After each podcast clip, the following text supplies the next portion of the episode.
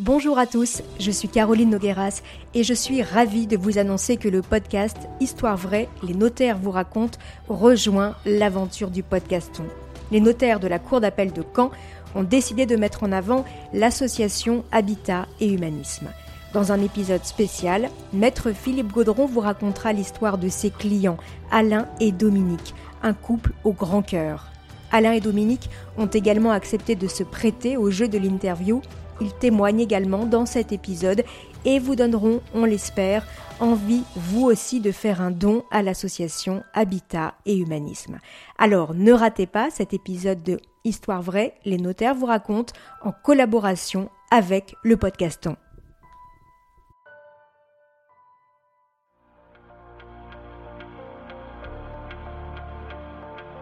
Je suis allé au devant de forme de risque parce que cette personne-là avait besoin de moi c'est à ce moment-là qu'il y a la vraie quintessence de notre serment. Vous écoutez Histoire vraie, les notaires vous racontent. Je suis Caroline Nogueras. Je m'appelle François Perron, je suis notaire depuis bientôt 7 ans dans le sud de Caen, dans le Calvados. Et l'histoire que je vais raconter, c'est l'histoire d'une intervention qui a été décisive, autant parce qu'elle a permis à ma cliente de s'organiser comme elle le souhaitait, mais aussi parce qu'elle a eu lieu, cette intervention, dans un cas d'urgence extrême.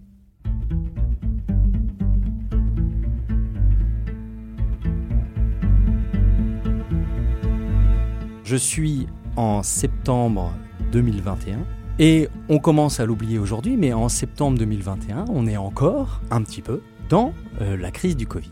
On a encore les cas contacts, on a encore euh, les autorisations pour sortir du territoire, le virus fait peur, on nous parle des variants.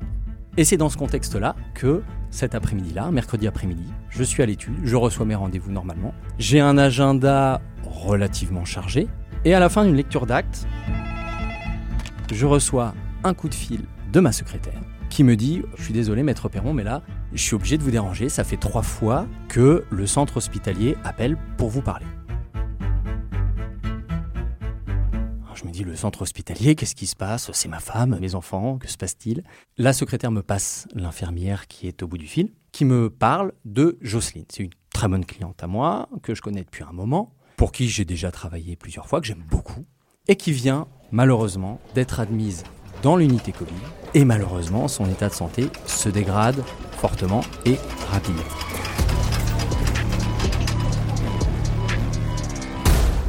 Le testament de Jocelyne. On en a parlé maintes fois. On a toujours différé parce que Jocelyne, malheureusement, n'arrivait pas à se fixer sur la version définitive. Et c'est aujourd'hui qu'elle est sur son lit d'hôpital avec le Covid et un état de santé euh, critique qu'elle décide de le faire.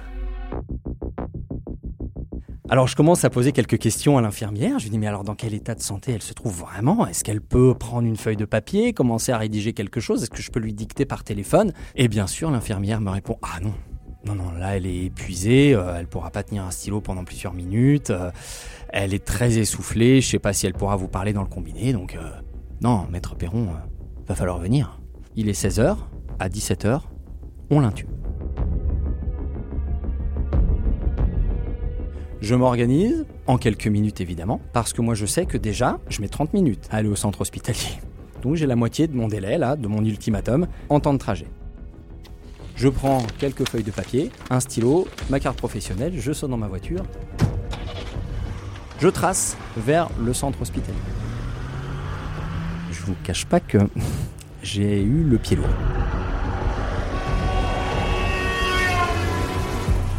J'arrive sur le périphérique de Caen et il est évident que sans ça, ça serait pas drôle. Ce jour-là, il y a un accident.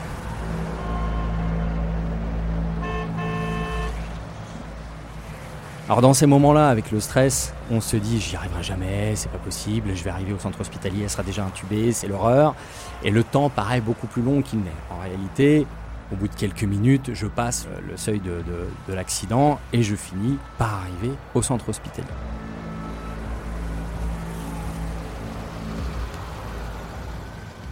C'est un immense bâtiment, totalement labyrinthique.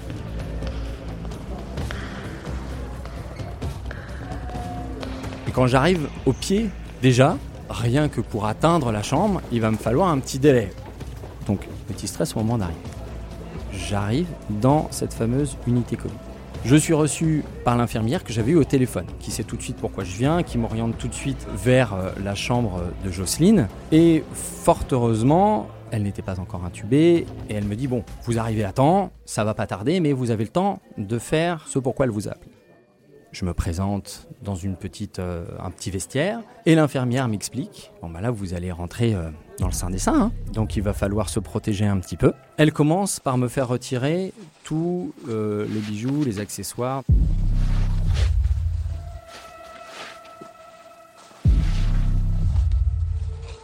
Et ensuite vient le moment où elle va vous dire, là il va falloir mettre une combinaison intégrale pour protéger toutes les parties du corps. J'avais l'impression d'être, vous savez, dans les, combinaisons euh, radioactives. Et quand je rentre dans la chambre de Jocelyne, dans une chambre où je sais qu'il y a le virus, j'ai l'impression de rentrer dans un réacteur nucléaire.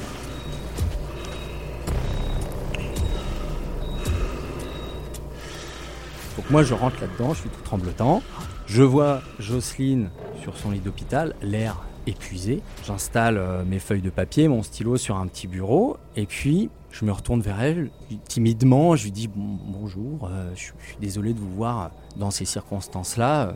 Je ne savais pas trop quoi dire, c'est un peu délicat de trouver les mots. Et elle a l'air de, malgré tout, d'avoir la capacité à, me répondre et euh, peut-être à tenir un entretien. Donc là, c'est très important parce que ce que je vais faire à ce moment-là, c'est ce qu'on appelle un testament authentique, un testament devant notaire. Et c'est une procédure qui est très stricte la personne va me dicter son testament. Il ne faut pas qu'il y ait d'ambiguïté, qu'elle puisse s'exprimer très clairement. Il faut qu'on comprenne aussi bien les termes qu'elle prononce, mais juste déjà sa voix. Et en plus, j'ai besoin de deux témoins. Donc vous imaginez bien que là, j'ai improvisé. Donc c'était deux infirmières. Et qui devaient en plus être là tout du long. C'est là une présence continue. Ça fait partie des conditions de validité de ce testament. Heureusement, elles sont adorables, elles se rendent disponibles et elles restent avec moi tout du long du rendez-vous. Donc je commence à interroger Jocelyne et quand elle commence à parler, soupir de soulagement, je comprends ce qu'elle me dit, elle s'exprime à peu près normalement. Elle est obligée de reprendre sa respiration euh, plusieurs fois, mais au moins on a un échange et je réussis quand même à recueillir son testament.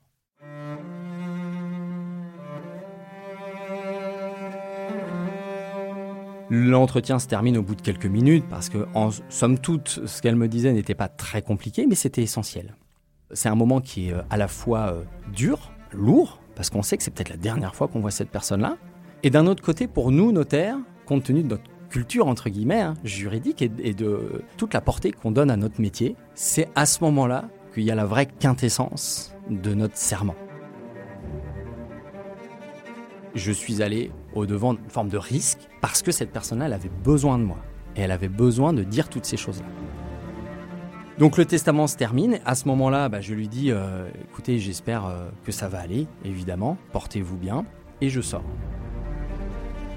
Et là, je me retrouve à nouveau face à l'infirmière qui m'avait reçu et qui me tend une enveloppe et qui me dit vous allez jeter le testament à l'intérieur. Je vais sceller l'enveloppe et elle ne devra plus être ouverte pendant 7 jours.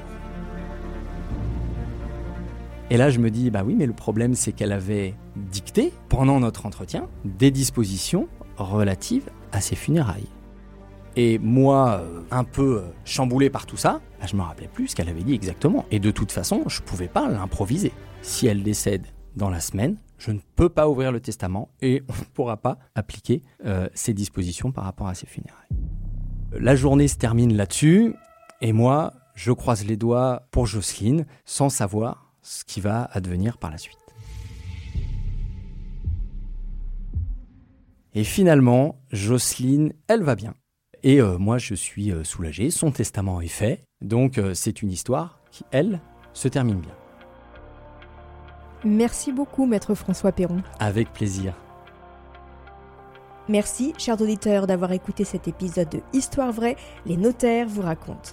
Comment faire quand deux épouses d'un même homme et leurs nombreux enfants s'invitent dans une succession? Un casse-tête juridique et administratif auquel a dû faire face Maître Marie le Gentil. C'est dans le prochain épisode. En attendant, chers auditeurs, n'hésitez pas à laisser des étoiles ou des commentaires sur vos applis de podcast préférés.